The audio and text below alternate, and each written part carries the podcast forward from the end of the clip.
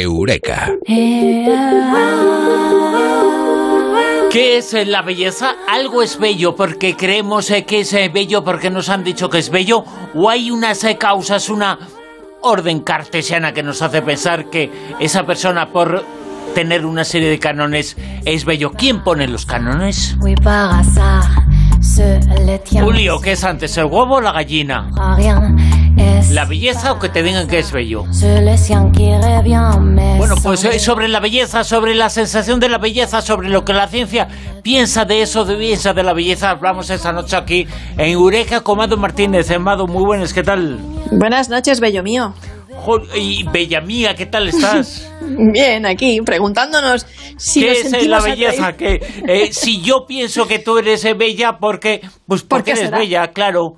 Mm, claro, pero, pero eh, mm, nos sentimos atraídos por, por, una belleza que llevamos marcada a fuego en nuestro ADN desde tiempos primitivos. ¿Es algo pues yo me sentiría atraído por tu belleza, aunque no me digan lo que es bello. A lo mejor si estuvieras en otra cultura o en otro tiempo, no. Porque a lo mejor es un canon cultural que cambia dependiendo del tiempo. Y, están los genes, lo que pensamos que es bello. Bueno, es que es tan complicado este asunto. Wow. A ver lo que piensan los oyentes en el Twitter, a ver lo que nos dicen. Pero vamos a tratar de responder a esta pregunta, a ver si es blanco o gris o, negro. O yo, yo creo que es gris, pero bueno, siempre los, antropólogos estamos discutiendo con los biólogos y poniéndoles un poquito ahí también la, gran cuestión. Eh, ¿Qué dicen los cirujanos plásticos? ¿Tú te lo has preguntado? Que son los que construyen a las personas, algunas personas, para que estén dentro de unos cánones de belleza, que tiene que ser de tal forma, y nadie hace cirugía estética en contra de lo que la sociedad cree que es bello o es estético. Claro, los cirujanos plásticos y la biología, sobre todo los plásticos, barriendo para casa. ¿no? Entonces, el cirujano plástico Derlith Musi, que está formado en Barcelona, que trabaja en una clínica de cirugía de estética hace muchos años, asegura que la forma en la que nuestro cerebro descodifica, o sea, decodifica e identifica a las personas que nos resultan bellas depende de un patrón primitivo, o sea, es algo biológico, algo que llevamos ahí a fuego ahí en los, en los genes. Entre los estudios que lo apoyan estarían los que dicen que, en cuanto a mujeres, nos parecen bellas aquellas de labios carnosos, ojos grandes, pómulos marcados y el resto relativamente ovalado, tipo Angelina Jolie, así como la figura en forma de reloj de arena, cuando hablamos del, del, cuerpo, como símbolo de fertilidad y equilibrio emocional. Y en los hombres nos parecerían más atractivos los de espalda grande, cuerpo en forma de V, esa, esa pose casi griega, rostro angular y rasgos simétricos como símbolo de genes saludables. El, rasgo simétrico ha sido muy, muy, muy discutido, por cierto, y además esto se aplicaría tanto a hombres como mujeres, porque desde el punto de vista evolutivo siempre se ha dicho que una cara simétrica es una cara atractiva, armoniosa, y que las asimétricas son percibidas de forma inconsciente como poco atractivas porque las asociamos a personas con mala salud o, o, algo así, ¿no? Pero las conclusiones de estos estudios podrían ser prematuras y algo sesgadas.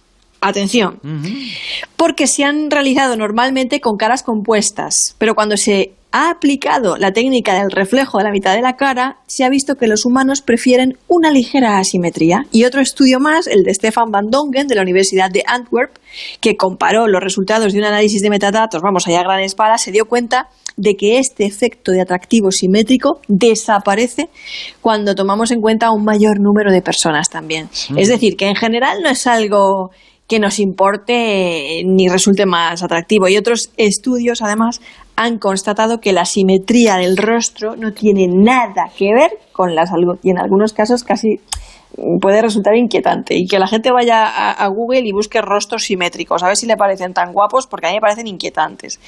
Y si no, de verdad que vayan. Y que los seres humanos somos asimétricos por naturaleza, además, y no al contrario por lo que en teoría mm. lo que nos debería parecer saludable y atractivo es la asimetría y no la asimetría, siguiendo estos, estos, estos argumentos. Por ejemplo, los pechos son como dos copos de nieve, dicen, ¿no? Eh, que no hay dos iguales. El 100% de las mujeres tiene asimetría mamaria. Mm. Y en palabras del cirujano plástico Daniel Maman, que por cierto tiene un apellido muy, muy Maman. Sí, desde luego, menudo apellido para hablar de ese tema. Para hablar de, de, operar tetas. Sí, sí. En fin, que, eh, Bueno, que me, que me digo. que estábamos hablando es que de, de verdad, pechos. qué manera de llamarse. Parece una broma, pero es real. Se apellida así, sí, ¿no? Sí, sí, sí. Que nos hemos ido a Polo Cerro de Úbeda. Sí, que sí. lo dejamos en tablas. Venga, por lo menos lo dejamos en cuarentena hasta tener más información. Esto es la Sí. simetría. Y ¿Cómo se, el, el- se apellida Mamán y habla Mamán. sobre mamás? Y es un Sí. especialista en ese tema. Sí. La verdad es que, bueno, lo has mencionado, desde la prehistoria, ¿eran las mujeres en de la prehistoria de una forma de belleza que hoy sería bella?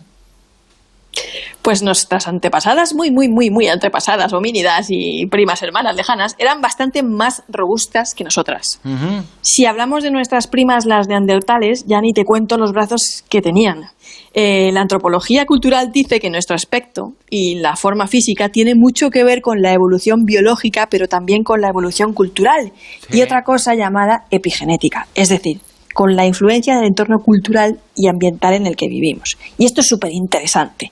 Por ejemplo, en sociedades y tiempos prehistóricos en las que la mujer participaba en actividades que requerían fortaleza física, como la caza, los brazos de las mujeres eran más fuertes que los de las actuales eh, atletas de élite de remo. Y hay estudios, ¿eh? Que ya es decir, ¿eh? Que ya es decir. Eh, también los de las primeras sociedades agrícolas. Es muy difícil, además, saber eh, cómo eran aquellos tiempos primigenios, mucho antes del neolítico y esas cosas, porque, entre otras cosas, hasta hace poco no sabíamos ni siquiera que el chico de la grandolina era en realidad la chica de la grandolina. sí. Y a veces mm, todo lo que tenemos es una dentadura y poco más. Comparar las antiguas sociedades de cazadores-recolectores con las actuales sociedades de cazadores-recolectores tampoco nos sirve para reconstruir aquellas. Porque no tienen nada que ver, sencillamente. No tenemos pistas arqueológicas de épocas tan pretéritas como para saber si existía o no la tan famosa división de trabajo, de género, hombre cazador, mujer recolectora, y en la actualidad se están empezando a pensar que es muy probable en las primeras comunidades humanas las mujeres fueran cazadoras y no existiera ese reparto de tareas. Creo que el caso más reciente, además, que tenemos es el de los restos mm, de una chica de entre 17 y 9 19 años, enterrada hace unos 8.000 años, junto a sus armas de caza de grandes animales en el distrito de Puno, en los Andes peruanos. Y lo sabemos porque en la actualidad tenemos avanzadas técnicas que no teníamos antes para saber si los restos eh, eh, eran de hombre o de mujer como la técnica biomolecular, ¿no? Del antropólogo Randy Haas que usó en este caso. Entonces, antes, sencillamente, cuando se encontraban los restos óseos junto a unas armas, se daba por hecho que eran de un hombre. Y ya está. Y bueno, no quiero meterme mucho en este tema, pero digamos que en el pasado la mujer atractiva sería la robusta. Con Sí, un pedazo sí, de brazo, con un pedazo de brazo. O sea, buena para cazar. Si, si nos dejamos llevar por esta idea de belleza relacionada con la salud, la buena forma física, la utilidad y la, función la función utilidad social. En definitiva, que el aspecto físico de una homínida a lo largo del tiempo depende de la cultura. En una cultura en la que ella realizaba labores que requerían fuerza física, la mujer era robusta y fuerte por cuestiones culturales, que acaban moldeando la evolución. No entiendo una biología sin cultura ni una aproximación al estudio del ser humano que no sea biopsicosociocultural. Claro, eh, fíjate que yo te he preguntado, eh, y también no deja de ser una influencia cultural, una influencia del tiempo. Te he preguntado si cómo eran las mujeres en la prehistoria. Eh, interpretando bueno, que la, la mujer es la bella y el hombre también lo puede ser, evidentemente, claro. Estamos hablando de belleza, de, de- de lo que ves, encontramos bello, los hombres, las mujeres. ¿Mm? Sí, Lo que nos parece atractivo, lo que nos atrae. Hmm. Eh, hablando de rasgos femeninos y masculinos como símbolo de belleza, los biólogos dicen también que preferimos rostros que remarquen la masculinidad o la feminidad, es decir, según el género, pero lo cierto es que se basan en estudios occidentales cuando dicen eso. Y eso es un gran sesgo y pocas veces lo tenemos en cuenta en el mundo occidental. Isabel Scott de la Universidad de Brunel hizo un estudio en África, Asia, Sudamérica y Rusia y se dio cuenta de que había un gran número de preferencias y muy diferentes. No somos el ombligo del mundo en Occidente. Por ejemplo, solo las urbanitas preferían hombres masculinos y ellos femeninas, según lo entendemos en Occidente, porque en las comunidades más pequeñas los atractivos eran los que tenían rasgos femeninos, si hablamos de hombres. Y si vamos más allá del rostro y nos fijamos en la forma del cuerpo, en Occidente se prefieren las mujeres con piernas largas Ajá. y no gustan los hombres larguiruchos. Pero entre los nómadas Himba de Namibia ocurre todo lo contrario. Las atractivas son las mujeres de piernas cortas y los atractivos son los hombres de piernas más largas que un día sin pan. Entonces, la cuestión es que apenas tenemos estudios que no se hayan realizado en Occidente. Y esto mm, nos pone en una postura científica un poco etnocentrista y muy sesgada.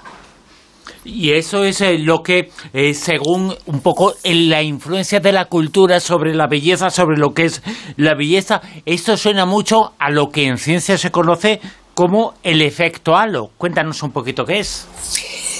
Sí, pues el efecto halo es muy curioso, otro tema curioso. El efecto halo es un sesgo cognitivo y lo acuñó Edward Thorndike, que se ha aplicado mucho en procesos judiciales, electorales y de marketing, y es que si percibimos a una persona como atractiva así a primera vista, también vamos a interpretar que esa persona es más generosa, más inteligente, incluso más honesta. Por ejemplo, un candidato político atractivo nos brindará más confianza en ese sentido, porque lo vamos a ver como más dotado, ese efecto halo, ¿no? de, de virtudes positivas, por eso las personas atractivas y con rostros familiares tienen más posibilidades de ganarse nuestra confianza y alcanzar puestos de liderazgo. Y los estudios también demuestran que no somos conscientes de la influencia que este efecto halo tiene en nuestros juicios, o más bien en nuestros prejuicios, diría yo.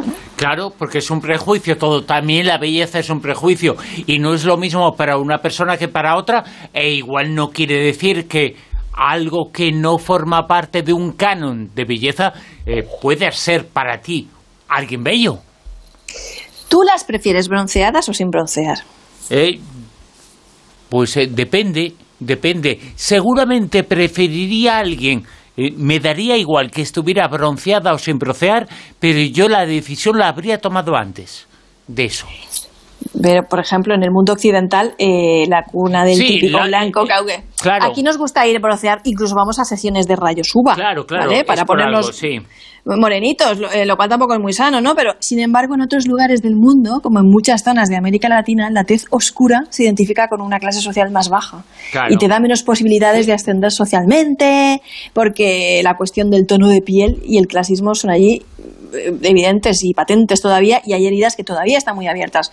Bueno, pues en el pasado, en Occidente, tampoco nos parecía muy atractivo. Eh, si de acuerdo con los biólogos equiparamos belleza a salud, eso de ser morenos. Eh, en la Edad Media el canon de belleza era el de la tez blanca, cuanto más pálida mejor. De hecho, a veces se, se pintaban la cara de blanco. Fíjate que hoy en día hacemos lo contrario con el maquillaje de las mujeres que nos ponemos, esa, la BB cream con algo de color para restarnos palidez. Y luego, eh, acuérdate de esos cuadros de las Tres Gracias o la Venus de Botticelli, esos cánones de, de, belleza que no tienen nada que ver tampoco con lo que, con lo que son hoy los desfiles de moda. no se parecen en nada. Es decir, la belleza es un valor subjetivo que cambia con el tiempo en gran medida. Tiene que ver mucho con, la cultura y con los cánones culturales. Que en definitiva es al final lo que nos determina lo que pensamos sobre algo eh, y que, bueno, hay tantas y tantas cosas que decir que primero, el canon de belleza de una persona no tiene que ser el canon de belleza de otra. Pero es cierto que se comenta, ya no prehistoria, hablamos eh, de hace miles de años, pero por ejemplo, las mujeres bellas, creo yo, mm, igual estoy cometiendo un error eh, tremendo, pero estaban muy asociadas o la imagen de eh, la diosa madre, de la Venus, seguramente hoy no entraría dentro de ese canon de belleza que puede ser extraordinariamente bella, por supuesto, pero en el canon, hablo del canon, y sin embargo en aquella época las Venus eran lo más bello y lo más deseable del mundo, precisamente porque se asociaban además a la maternidad.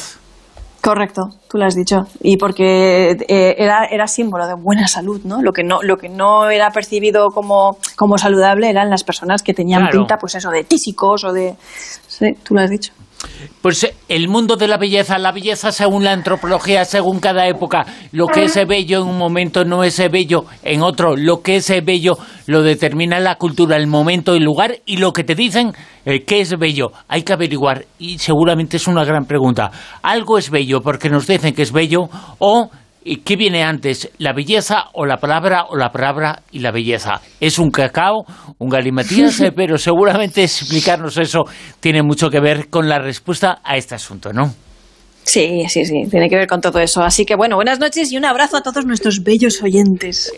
Un abrazo a todos ellos, todos son bellos eh, independientemente de su aspecto, porque el aspecto es lo que no vemos, lo que no tenemos en delante ni queremos eh, tener delante. Son bellos eh, por otra cosa, por su existencia, que la gente es bella precisamente por eso. Gracias, Mado. Besos. Chao. En Onda Cero, La Rosa de los Vientos con Bruno Cardeñosa.